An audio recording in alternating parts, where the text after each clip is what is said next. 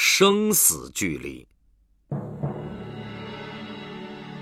特工彼得被盯上两天，看来要送出绝密情报是不可能了，只能让不到万不得已不露面的露丝出马了。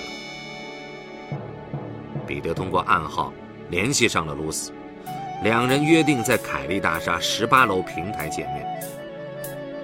露丝是一个埋藏得很深的女特工。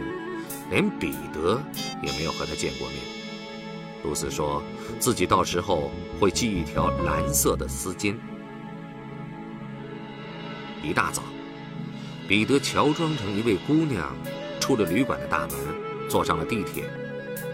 他假装抹口红，从镜子里看到有人已经盯上自己，不由倒吸一口冷气。快到站时，他故意给一个孩子让座，趁机抽身下车。他扔掉假发，飞奔上街，叫了一辆出租车，向着凯利大厦飞驰而去。眼看凯利大厦就要到了，他却在旁边的经贸大厦下了车，不坐电梯，而是飞奔上了十八楼。透过巨大的玻璃窗。他已经看见对面凯利大厦十八楼平台有一条蓝色的丝巾在闪动。他冲上平台，对面的露丝也伸出手来，做好了接情报的准备。然而，尽管两人的身子都俯出平台，两手之间还是相距两厘米。怎么办？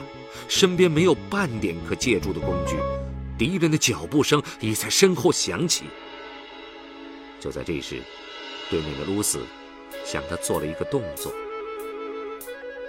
不一会儿，两个黑衣人冲上了平台，看到的却是悠闲的彼得，不慌不忙的在系着鞋带。先生，你们干嘛那么紧张？难道这里不允许观光吗？小朋友，彼得是怎么把情报送给露丝的呢？